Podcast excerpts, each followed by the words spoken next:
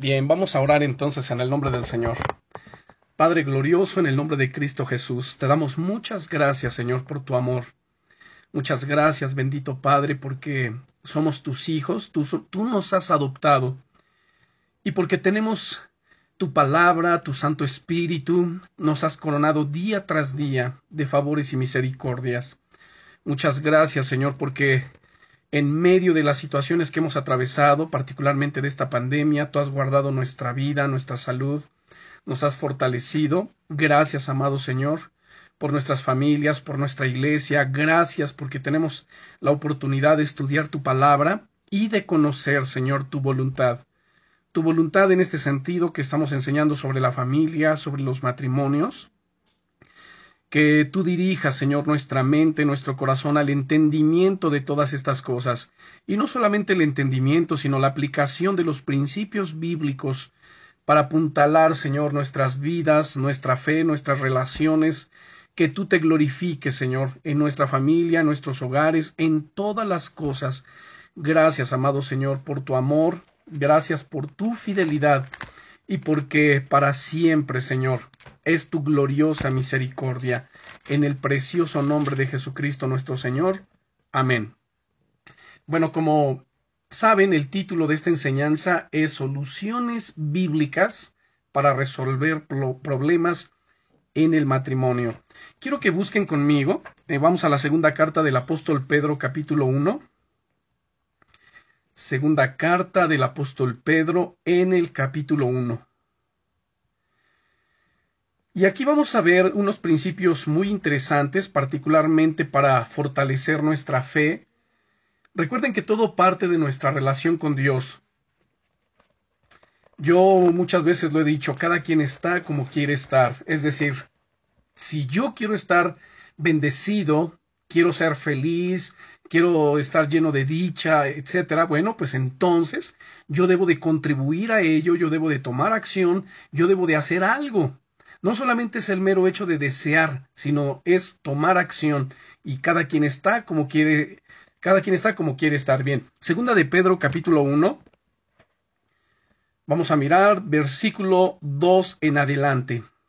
En el verso 2 dice el apóstol Pablo, perdón, Pedro, gracia y paz os sean multiplicadas.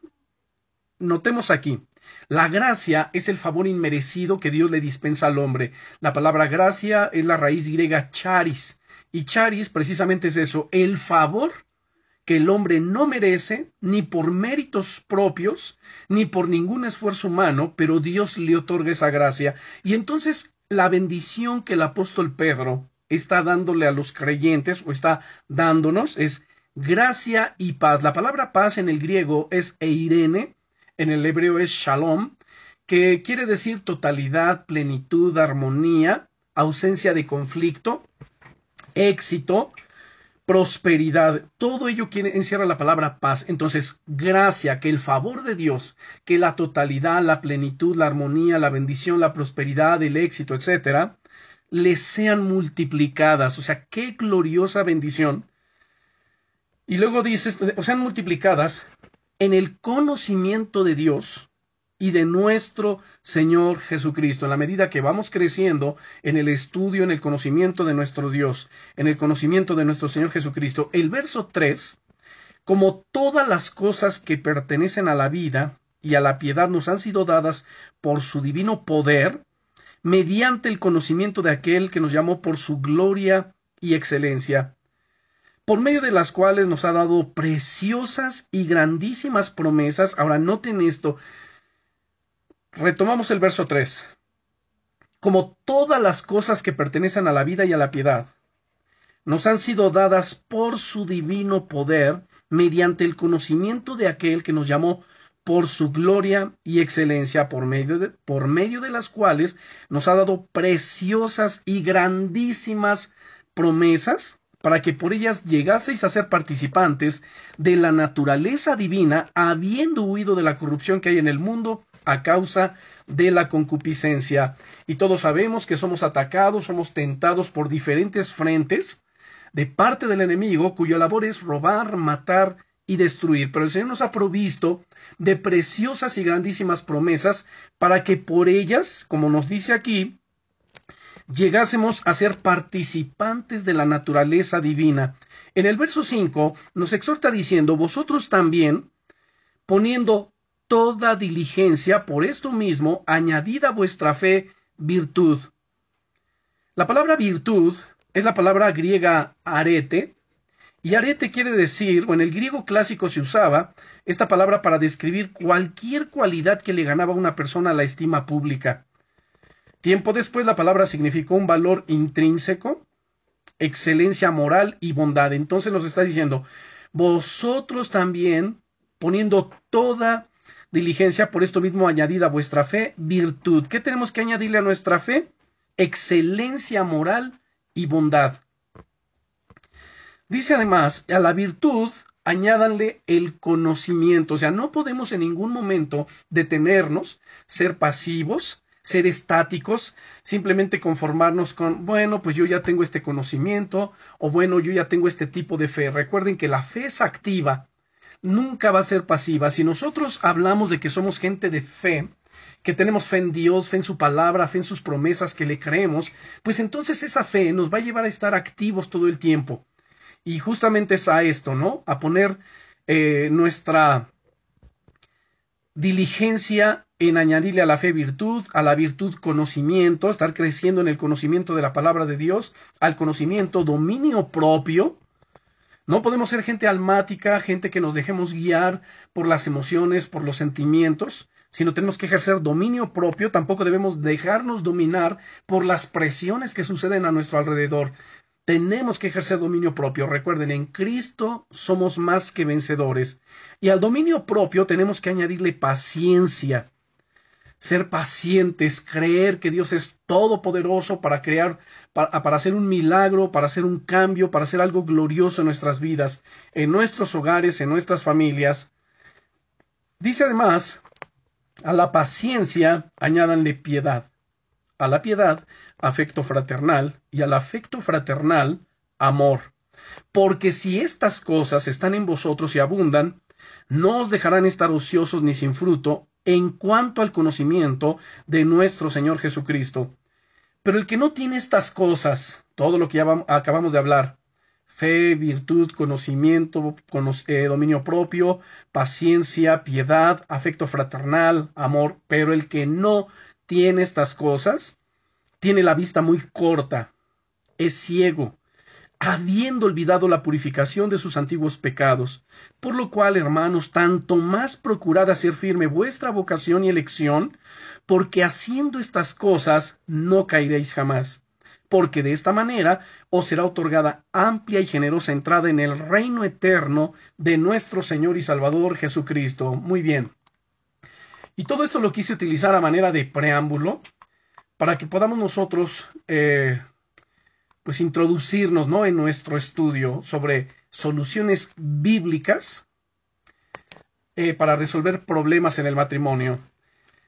A veces se pareciera que los cristianos no debiéramos tener conflictos, no debiéramos tener problemas, no debiéramos de atravesar por situaciones eh, a veces quizá hasta lamentables. Sin embargo, no dejamos de ser humanos, aunque seamos redimidos por la sangre de Jesucristo, aunque seamos el pueblo de Dios, pero bueno, vivimos en este cuerpo mortal, débil, y por ende, bueno, pues somos eh, presa muchas veces, ¿no? De, de las presiones, de las situaciones difíciles pero Dios nos da de su gracia, de su paz, del poder de su Espíritu Santo para poder hacer frente a todo ello y salir victoriosos, como lo dice el apóstol Pablo en su carta a los Romanos en el capítulo 8, diciéndonos que en Cristo somos más que vencedores.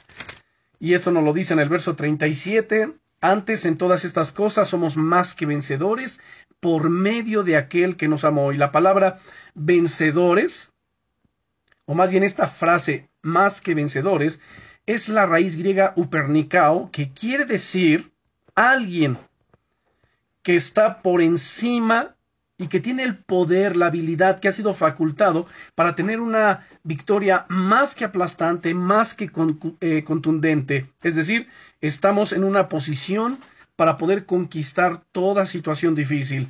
y además imposible, porque todo lo podemos en Cristo que nos fortalece.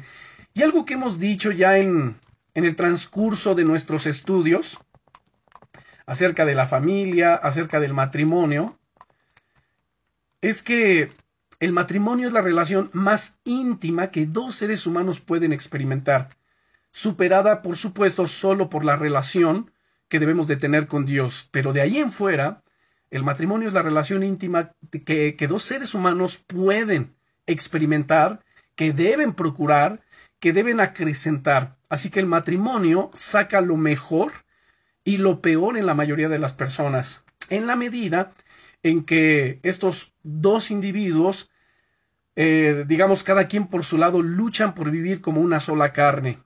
Y esto de que estoy diciendo cada quien por su lado, porque cada uno tiene emociones, tiene sentimientos, tiene sus propios pensamientos, por supuesto, y cada uno está luchando, luchando, ¿por qué? Por poder soltar deseos egoístas, por poder soltar cosas que sabe no contribuyen al buen funcionamiento de su hogar, y entonces esto lo lleva a qué? A buscar caminar como una sola carne con su pareja. Les invito a que busquen Mateo capítulo 19. Mateo capítulo 19. Ahora, esto que acabo de decir, este, yo sé que no todos lo hacen, pero por supuesto que deben hacerlo, ¿no? Luchar para que sean una sola carne. Dice Mateo capítulo 19, del versículo 1 al versículo 6, Aconteció que cuando Jesús terminó estas palabras, se alejó de Galilea y fue a las regiones de Judea, al otro lado del Jordán, y le siguieron grandes multitudes, y lo sanó allí. Entonces vinieron a él los fariseos, tentándole y diciéndole, ¿es lícito al hombre repudiar a su mujer por cualquier causa? Noten. Y les dijo, él respondiendo dijo, ¿no habéis leído que el que los hizo al principio, varón y hembra los hizo? Y dijo, por esto el hombre dejará a padre y madre y se unirá a su mujer y los dos serán una sola carne. Ese es el punto. Los dos deben ser qué? Una sola carne. Lo cual quiere decir que el egoísmo es la raíz de la mayoría de los problemas matrimoniales. El egoísmo, el yo quiero, el yo necesito, el yo quiero que para mí sean tales cosas. Así que el egoísmo es la raíz de la mayoría de los problemas en el matrimonio. Y el conflicto aparece cuando uno de los cónyuges pues decide vivir como si sus necesidades merecieran una mayor atención que la de su pareja. Ahora hay versículos específicos que tratan con el comportamiento tanto de los esposos como el de las esposas. Y algunos de estos son, vamos a la primera carta del apóstol Pedro. Iniciamos leyendo la segunda carta, vamos a, a la primera, primera carta del apóstol Pedro, al capítulo 3.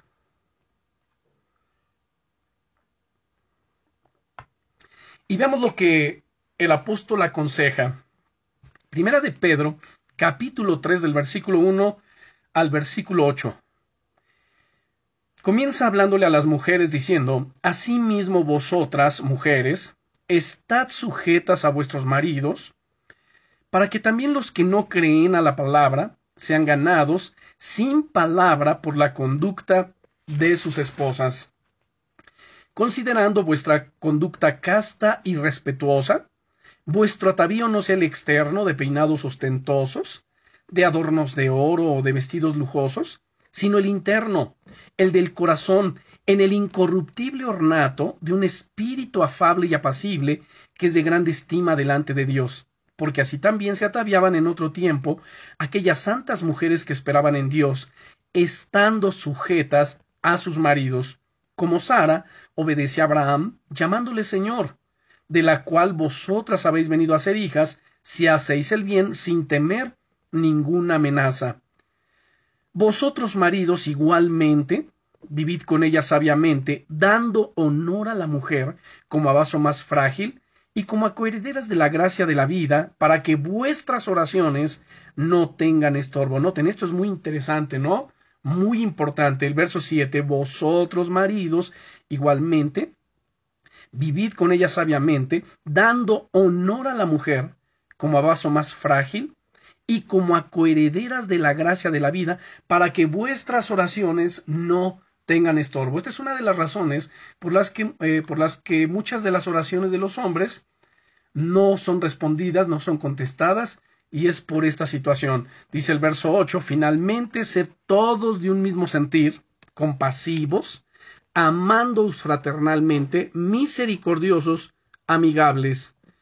Y leemos también el 9, no devolviendo mal por mal, ni maldición por maldición, sino por el contrario, bendiciendo, sabiendo que fuisteis llamados para que heredaseis bendición. Eh, vamos también a buscar la carta de Tito, que el apóstol Pablo le escribe a Tito. Vamos a la carta de Tito, capítulo 2. Y veamos desde el versículo 3 al verso 5. Tito, capítulo 2, versículo 3 al versículo 5.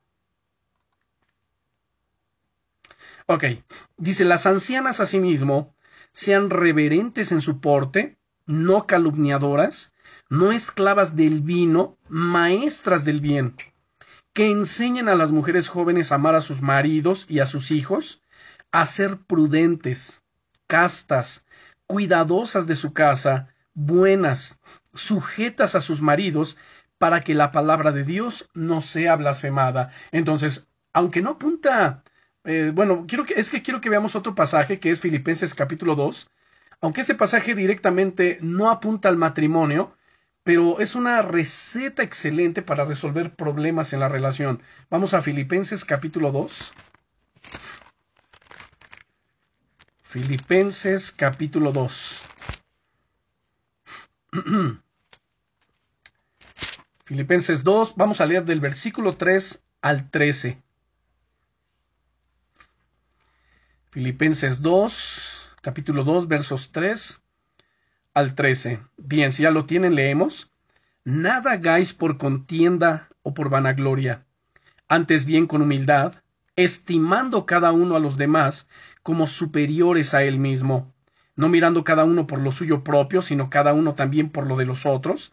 Haya pues en vosotros este sentir que hubo también en Cristo Jesús, el cual siendo en forma de Dios, no estimó el ser igual a Dios como cosa que aferrarse, sino que se despojó a sí mismo, tomando forma de siervo, hecho semejante a los hombres, y estando en la condición de hombre, se humilló a sí mismo, haciéndose obediente hasta la muerte y muerte de cruz.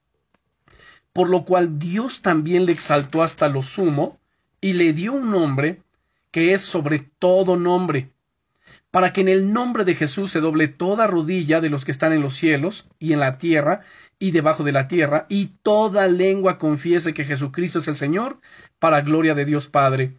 Por tanto, amados míos, como siempre habéis obedecido, no como en mi presencia solamente, sino mucho más ahora en mi ausencia, ocupaos en vuestra salvación con temor y temblor, porque Dios es el que en vosotros produce así el querer como el hacer. Entonces, como les decía antes de leer este pasaje, que aunque este, este pasaje no apunta directamente al matrimonio, pero es una receta excelente para resolver problemas dentro de él. O sea, este pasaje nos dice que adoptemos la misma actitud que hubo en Cristo, que Cristo demostró cuando dejó a un lado sus derechos, sus privilegios como el Hijo de Dios, y vino a la tierra como un siervo manso, humilde, los versículos 3 y 4, donde leímos que dice, nada hagáis por contienda o por vanagloria.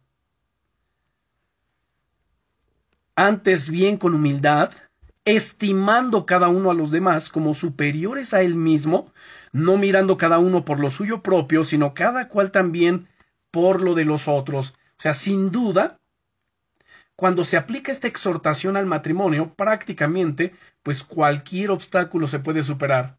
Cuando cada uno está dispuesto a ver, nada voy a hacer ni por contienda ni por vanagloria, sino antes bien con humildad. estimando cada uno al otro como superiores al mismo, no mirando cada uno por lo suyo propio. O sea, lo que hablábamos hace un momento, ¿no? De que el egoísmo es la raíz de todos los problemas en el matrimonio. Entonces, no mirando cada uno por lo suyo propio, sino cada cual también por el del otro.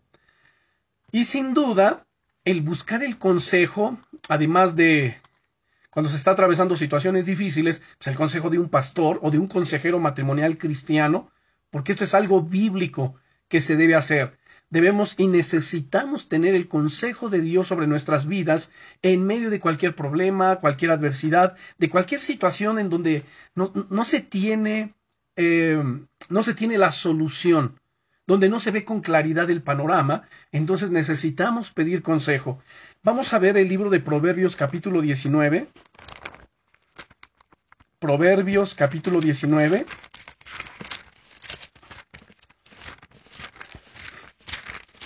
Busquemos Proverbios capítulo 19 y vemos el versículo 20. Recuerden que el libro de Proverbios es un libro tan lleno de sabiduría, tan lleno de, eh, conocimiento de Dios, que tiene de, de consejo de Dios, que tiene todo el consejo para cualquier problema, cualquier situación que nosotros estemos atravesando. Dice el capítulo 19, verso 20 de Proverbios, escucha el consejo y recibe la corrección, para que seas sabio en tu vejez. Muchos son los eh, muchos pensamientos hay en el corazón del hombre, mas el consejo del Eterno permanecerá. Entonces, nuevamente, versos 20-21, escucha el consejo y recibe la corrección, para que seas sabio en tu vejez. Muchos pensamientos hay en el corazón del hombre, mas el consejo del Eterno permanecerá. Así que recibir consejería es una excelente manera de aclarar conceptos erróneos sobre las funciones en el matrimonio y para ver una situación desde otro punto de vista y para distinguir entre las normas de Dios y las del mundo, porque sabemos que el mundo ha establecido sus propias normas, como esta noticia terrible que acaba de salir donde el Papa, no sé si lo saben ustedes, él está a favor de que los de que este movimiento lésbico gay los homosexuales puedan tener un hogar, puedan adoptar hijos. O sea, eso es aberrante. Eso es algo que la palabra de Dios reprueba. Pero eso es lo que están estableciendo. No solamente lo establece el mundo, sino lo establece una de las instituciones religiosas más populares e influyentes en el mundo, como lo es la religión católica. Y esto, por supuesto, que distorsiona completamente eh, el diseño de Dios respecto de la familia, respecto del matrimonio. Y nosotros tenemos que defender los principios establecidos en la palabra. Debemos defender el, el, hogar, la familia, de acuerdo al diseño que Dios estableció. Pero ¿cómo se va a hacer ello si se desconoce la palabra, si no se tiene el consejo sabio, sensato, prudente e inteligente de las sagradas escrituras? Bueno, vamos a nuestra carta a los Efesios al capítulo 5. Efesios capítulo 5. Y es uno de los pasajes que ya hemos estudiado con anterioridad. Vamos a leer desde el versículo 21 en adelante. Efesios capítulo 5. Versículo 21 al 33. Y entonces aquí leemos, someteos unos a otros en el temor de Dios. Ahora, este versículo 21 ya lo he explicado. Es cierto que hemos visto pasajes como en la primera carta del apóstol Pedro, aquí también lo vamos a ver en el versículo 22, pero en el 21, porque en, el, en Pedro y en este verso 22, habla de que la mujer esté sujeta al marido. Y la pregunta muchas veces es, bueno, ¿y qué del marido? O sea, ¿el qué? Pero en el verso 21 dice, a ver, someteos unos a otros en el temor de Dios, el hombre y la mujer. Ambos deben someterse mutuamente. Someteos unos a otros en el temor de Dios. Recuerden que el temor de Dios es la reverencia, la honra, el respeto, el cuidado en el temor de Dios. Bien, verso 22. Las casadas estén sujetas a sus propios maridos como al Señor. O sea, de la manera en que tú como mujer o la mujer se somete a Dios, de esa misma manera es que se debe someter a quién? A su marido. Las mujeres, las casadas, estén sujetas a sus propios maridos como al Señor. Así como se sujeta al Señor, así lo tiene que hacer con su marido. Porque el marido, y, nos da la razón, porque el marido es cabeza de la mujer. Así como Cristo es cabeza de la iglesia, la cual es su cuerpo, y Él es su Salvador. Así que como la iglesia está sujeta a Cristo, así también las casadas lo estén a sus maridos en todo. Y ahora entonces se refiere a los maridos, verso 25, maridos, amad a vuestras mujeres, así como Cristo amó a la iglesia y se entregó a sí mismo por ella, para santificarla, habiéndola purificado en el lavamiento del agua por la palabra, a fin de presentársela a sí mismo una iglesia gloriosa, que no tuviese mancha ni arruga, ni cosa semejante, sino que fuese santa y sin mancha. Así también los maridos deben amar a sus mujeres como a sus mismos cuerpos. El que ama a su mujer, a sí mismo se ama. Porque nadie aborreció jamás a su propia carne, sino que la sustenta y la cuida, como también Cristo a la iglesia, porque somos miembros de su carne, perdón, somos miembros de su cuerpo, de su carne y de sus huesos. Por esto dejará el hombre a su padre y a su madre, y se unirá a su mujer, y los dos serán una sola carne. Aquí el apóstol Pablo en el verso 31 nos está citando Mateo capítulo 19, versículo 5 que leímos al principio. Dice el verso 32, Grande es este misterio, mas yo digo esto respecto de Cristo y de la iglesia. Por lo demás, cada uno de vosotros ame también a su mujer como a sí mismo, y la mujer respete a su marido. Entonces aquí nos está dando instrucciones y son instrucciones específicas para ambos cónyuges. Un esposo debe amar a su esposa, según el verso 25 que leímos, así como Cristo amó a la iglesia y se entregó a sí mismo por ella.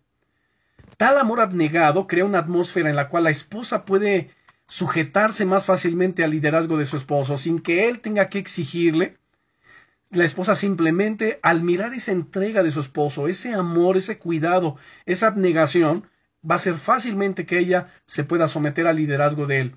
Cuando un esposo se ha comprometido a demostrar el amor, pues por su esposa, y la esposa se compromete de manera amorosa a dejar que su marido lidere, el matrimonio entonces va a funcionar. Ya hemos hablado en otras ocasiones que no se trata de estar en competencia, como en muchos hogares sucede, se compite, ¿por qué? Pues porque los dos trabajan y a ver quién gana más y tú por qué ganas más que yo. Y se compiten por muchas otras cosas absurdas que se pierde el entendimiento de que ya no son dos, sino de que son una sola carne y ambos juntos contribuyen al buen crecimiento, al desarrollo y al bienestar de su hogar y de su familia.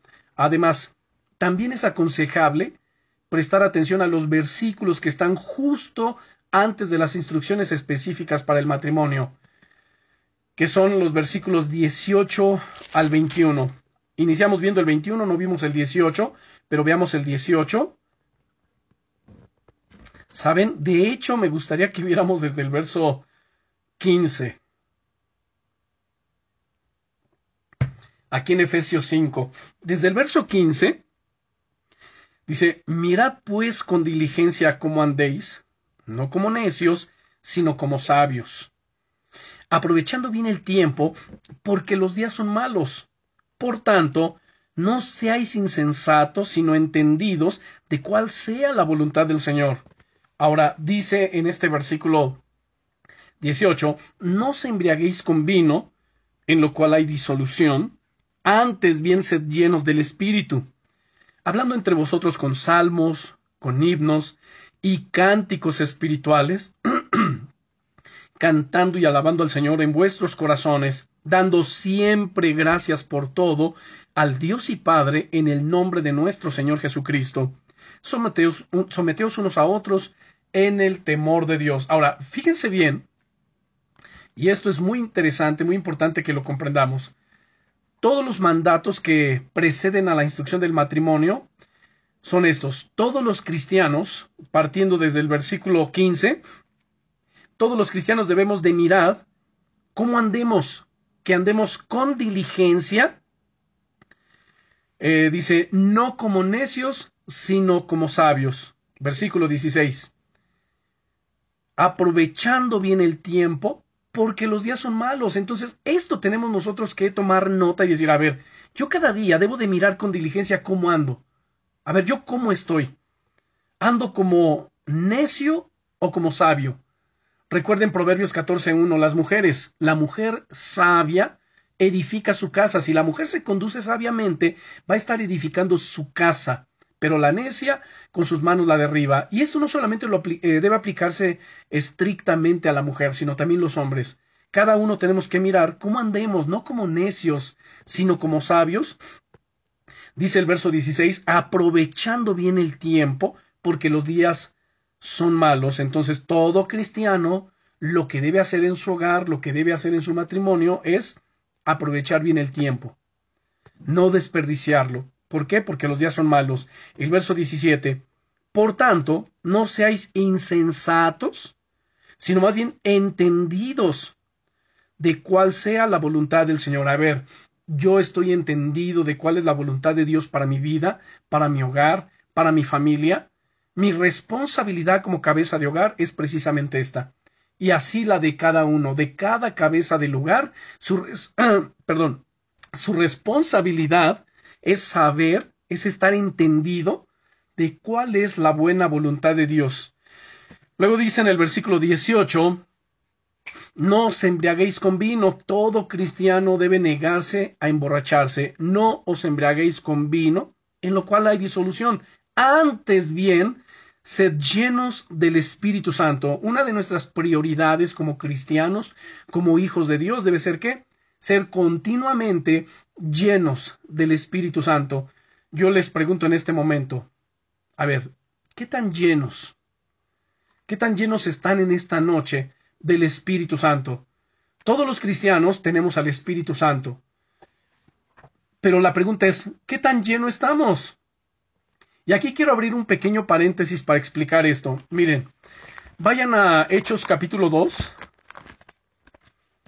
un pequeño paréntesis que por supuesto tiene mucho que ver con esto que estamos hablando del verso 18 del capítulo 5 de Efesios. En el capítulo 2 de los Hechos se cumple lo que el Señor les había dicho en el, en el verso 8 del capítulo 1 de Hechos, que les dijo, pero recibiréis poder cuando haya venido sobre vosotros el Espíritu Santo, y me seréis testigos en Jerusalén, en toda Judea, en Samaria y hasta lo último de la tierra. Bueno, en el capítulo 2 dice, verso 1 en adelante, cuando llegó el día de Pentecostés, estaban todos unánimes juntos, y de repente vino del cielo un estruendo, como de un viento recio que soplaba, el cual llenó toda la casa donde estaban sentados y se les, eh, se les, aparecieron lenguas repartidas como de fuego, asentándose sobre cada uno de ellos, y fueron todos llenos del Espíritu Santo,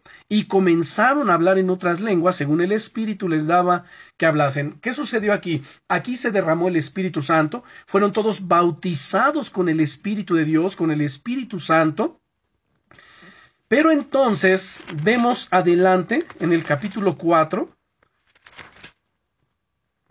Vayan conmigo al capítulo 4. Si ya lo tienen. Bueno. Entre estos que fueron bautizados, por supuesto, era Pedro, era Juan, eran los apóstoles. En el capítulo 4, Pedro y Juan habían sido arrestados porque habían sanado a un cojo de nacimiento. Una vez que fueron sueltos, dice el versículo 23 en adelante, chéquenlo conmigo, dice, y puestos en libertad, vinieron a los suyos y contaron todo lo que los principales sacerdotes y los ancianos les habían dicho. Y ellos, habiendo oído, alzaron unánimes la voz a Dios y dijeron, Soberano Señor, tú eres el Dios que hiciste el cielo y la tierra, el mar y todo lo que en ellos hay, que por boca de David tu siervo dijiste, ¿Por qué se amotinan las gentes y los pueblos piensan cosas vanas? Se reunieron los reyes de la tierra y los príncipes se juntaron en uno contra el Señor y contra su Cristo porque verdaderamente se unieron, en esta ciudad contra tu santo Hijo Jesús, a quien ungiste, Herodes y Poncio Pilato, con los gentiles y el pueblo de Israel, para hacer cuanto tu mano y tu consejo habían antes determinado que sucediera. Y ahora, Señor, mira sus amenazas y concede a tus siervos que con todo de nuevo hablen tu palabra. Mientras extiendes tu mano para que se hagan sanidades y señales y prodigios mediante el nombre de tu Santo Hijo Jesús. Ahora, el texto clave que quería yo que observaran, que vieran, es el 31. Cuando hubieron orado, el lugar en que estaban congregados tembló y todos fueron llenos del Espíritu Santo y hablaban con denuedo la palabra de Dios. ¿Qué sucedió en Hechos capítulo 2? Fueron bautizados con el Espíritu Santo. ¿Qué estaba sucediendo ahora aquí en el capítulo 4, versículo 31? Estaban siendo llenos con el Espíritu Santo, lo cual nos dice que hay un solo bautismo en el Espíritu, como ya lo enseñé en nuestra clase acerca de, este, de la doctrina. Hay un solo bautismo, pero entonces hay muchas llenuras. Cada día tenemos que estarnos llenando, y no solamente cada día, sino continuamente, todos los días, todo el tiempo, tenemos que ser llenos del Espíritu Santo. Entonces comprendemos, es un bautismo y de ahí muchas llenuras tenemos al Espíritu Santo, pero necesitamos continuamente. Y perdón que sea tan reiterativo en esto, pero nos tiene que quedar aquí en la mente, en el corazón, de que necesitamos cada día ser llenos del Espíritu Santo. Una vez un gran predicador llamado eh, Dial Moody, él, él cada que predicaba, él enfatizaba la necesidad de ser llenos con el Espíritu Santo. Cuando él termina en alguna ocasión de predicar, se le acerca una persona y le pregunta, Doctor Moody, ¿por qué usted siempre hace énfasis en ser llenos del Espíritu Santo? Y entonces Moody voltea y le dice, bueno, yo necesito ser lleno del Espíritu Santo porque tengo fugas. ¿Cuáles son esas fugas? Debilidades de carácter, reacciones incorrectas, pensamientos incorrectos. Todas estas cosas hacen que eso se nos fugue, es decir, perdemos fuerza, perdemos unción, eh, son distractores en nuestra vida y necesitamos continuamente ser llenados con el Espíritu Santo. Bien, ese era el paréntesis que quería que, bueno, las cosas que quería yo mencionarles, que además lo que le da continuidad a esto que le hablé, que les hablé, es el versículo 19. Si ya leímos el verso 18 de Efesios 5, regresamos a Efesios capítulo 5 donde nos dice, no os embriaguéis con vino, en lo cual hay disolución, antes bien sed llenos del Espíritu, hablando entre vosotros con salmos, con himnos y cánticos espirituales. Entonces, si alguien se pregunta, ¿y cómo yo puedo ser lleno del Espíritu Santo? ¿Solamente pidiéndoselo al Padre? Bueno, no solamente pidiéndolo. Recuerden, tenemos que tomar acción. Y aquí nos dice, después de terminar el verso 18 de antes bien ser llenos del Espíritu.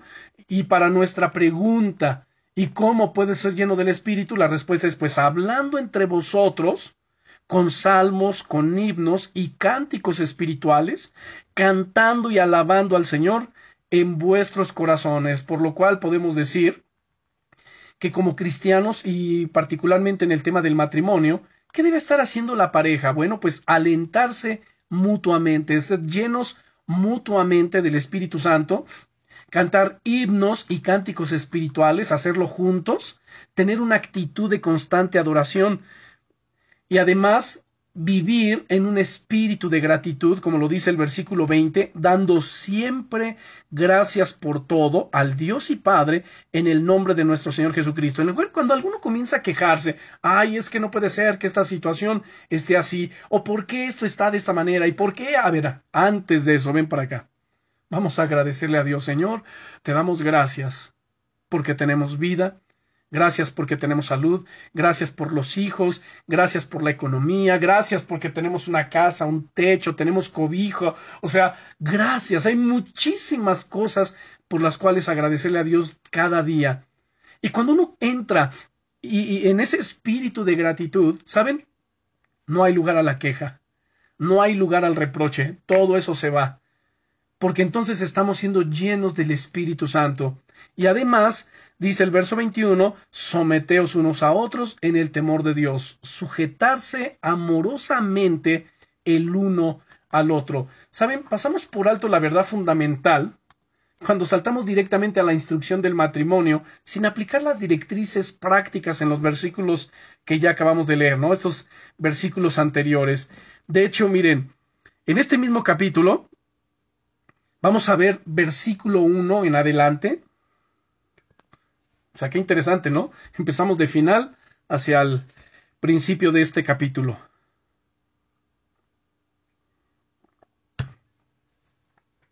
Bien, nos dice en el versículo 1, Sed pues imitadores de Dios como hijos amados.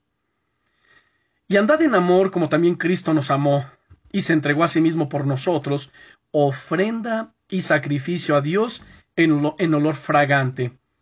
Pero fornicación y toda inmundicia o avaricia, ni aun se nombre entre vosotros como conviene a santos, ni palabras deshonestas, ni necedades, ni truanerías que no convienen, sino antes bien acciones de gracias.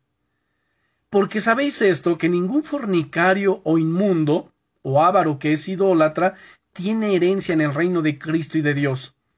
No os engañe, nadie os engañe, perdón, con palabras vanas, porque por estas cosas viene la ira de Dios sobre los hijos de desobediencia. No seáis pues partícipes con ellos porque en otro tiempo erais tinieblas, mas ahora sois luz en el Señor. Andad como hijos de luz. Porque el fruto del Espíritu es en toda bondad, justicia y verdad, comprobando lo que es agradable al Señor.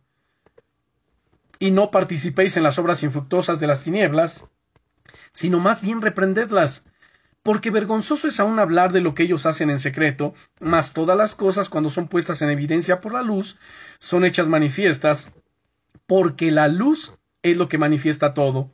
Por lo cual dice, despiértate tú que duermes, y levántate de los muertos, y te alumbrará Cristo. Y ahora sí, se entra en el versículo 15 en adelante, que ya acabamos de analizar, digo, a, a grosso modo, donde mirad pues con diligencia cómo andéis. Cada uno de nosotros tenemos que poner especial atención. Antes de ver lo que el otro está haciendo, primero echamos un vistazo hacia acá, hacia uno mismo. ¿Cómo estoy yo? qué estoy haciendo. Y lo que yo estoy haciendo, ¿por qué lo estoy haciendo? ¿Qué me motiva?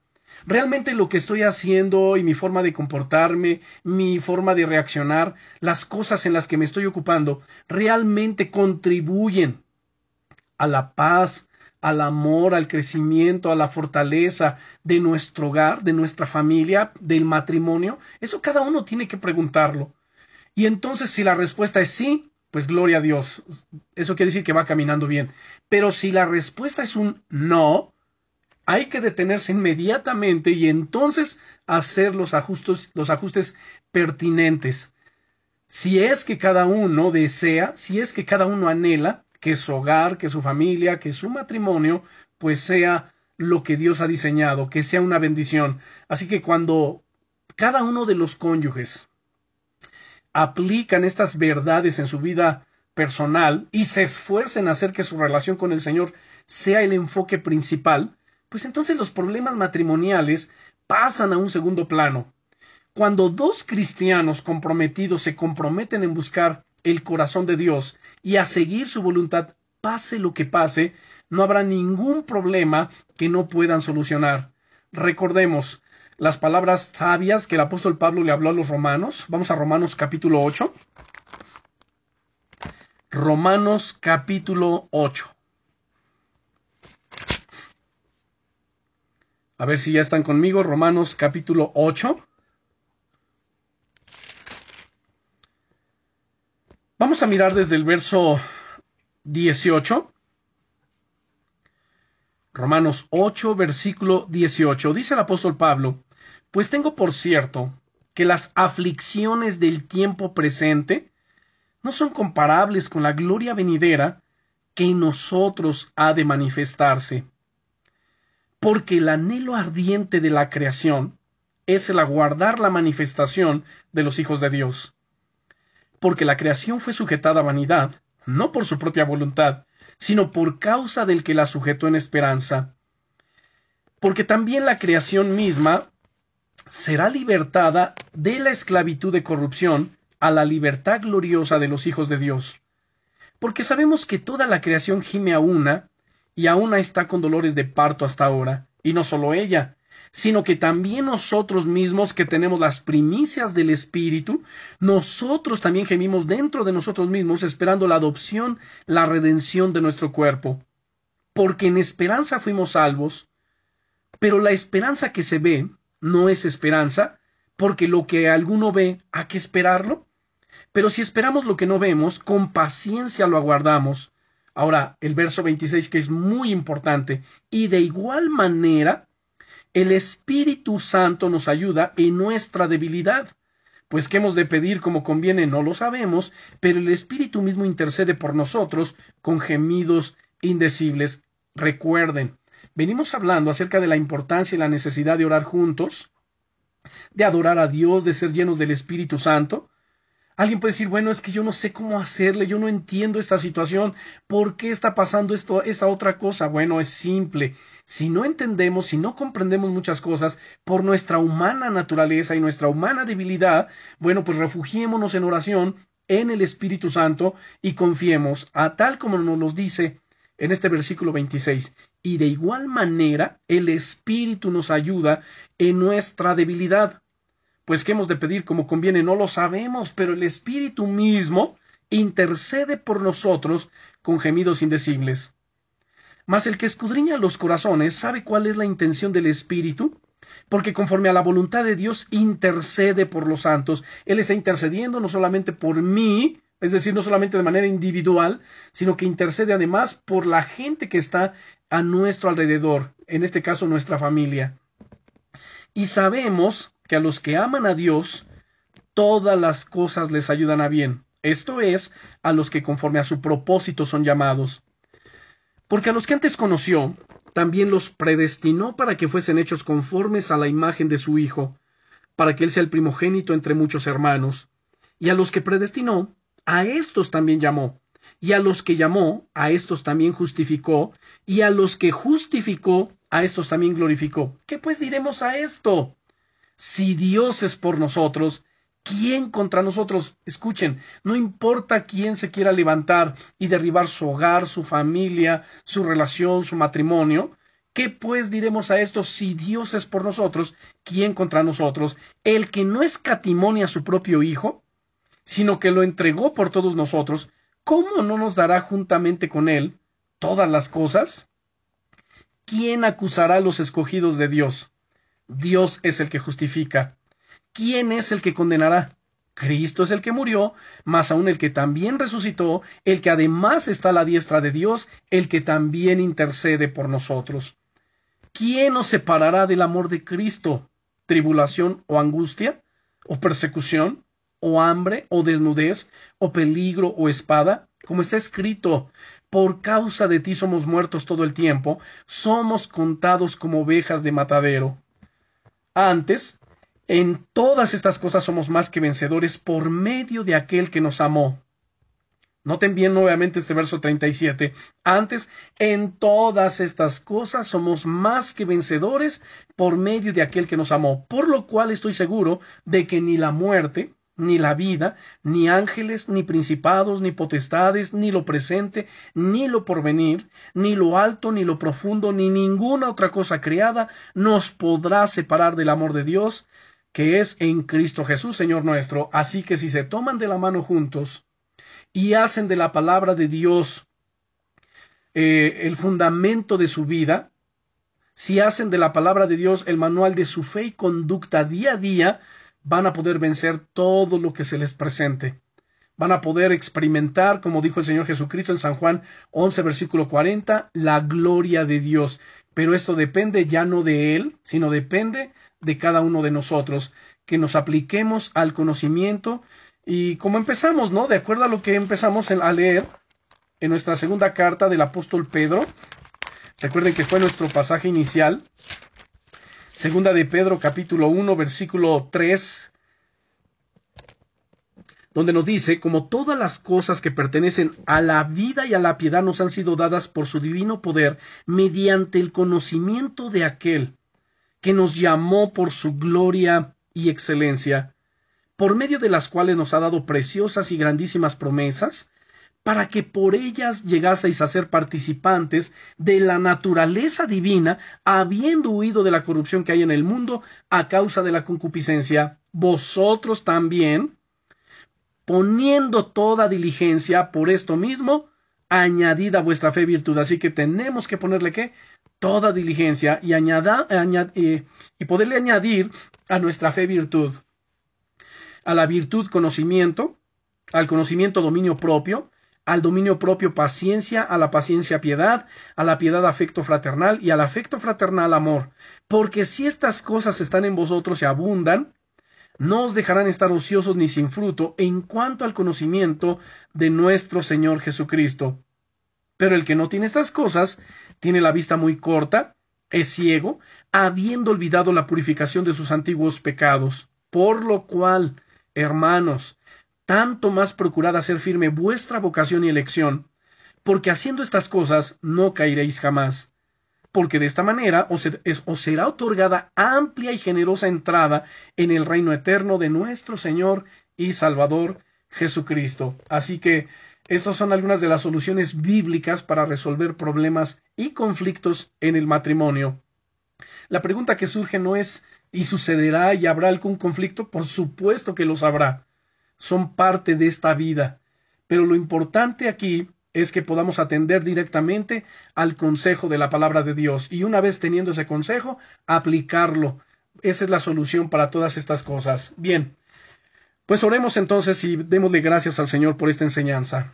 Padre, en el nombre glorioso de nuestro Señor Jesucristo. En el nombre Padre, que es sobre todos los nombres, te damos gracias por tu amor, tu fidelidad, por la enseñanza recibida, Señor, en esta noche. Yo oro en el nombre de Jesús por cada hogar, cada familia aquí representada en este estudio. Que tú intervengas, Señor, que tu mano de poder esté sobre cada uno, tu presencia gloriosa, que derribe, Señor, en el nombre poderoso de Jesús, toda operación del enemigo, todo lo que se levante en contra de cada hogar, de cada matrimonio, de cada familia, en el nombre poderoso de Jesús. Que tú te glorifiques, Señor, trayendo el buen consejo de tu palabra a cada vida, a cada hogar, a cada familia, dando dirección, Señor, en medio de las eh, de los problemas, de los conflictos, dando dirección también, Señor, en medio de las decisiones que se tienen que estar tomando continuamente, para que en todo, Señor, tú seas glorificado y que tú preserves, Señor, cada hogar, preserva cada familia, preserva en el nombre poderoso de Jesús porque somos tus hijos y somos tu iglesia. Y tú dices, Señor, en tu palabra, yo edificaré mi iglesia, y las puertas del Hades no prevalecerán contra ella. Gracias, amado Señor, en el nombre de nuestro Señor Jesucristo. Amén.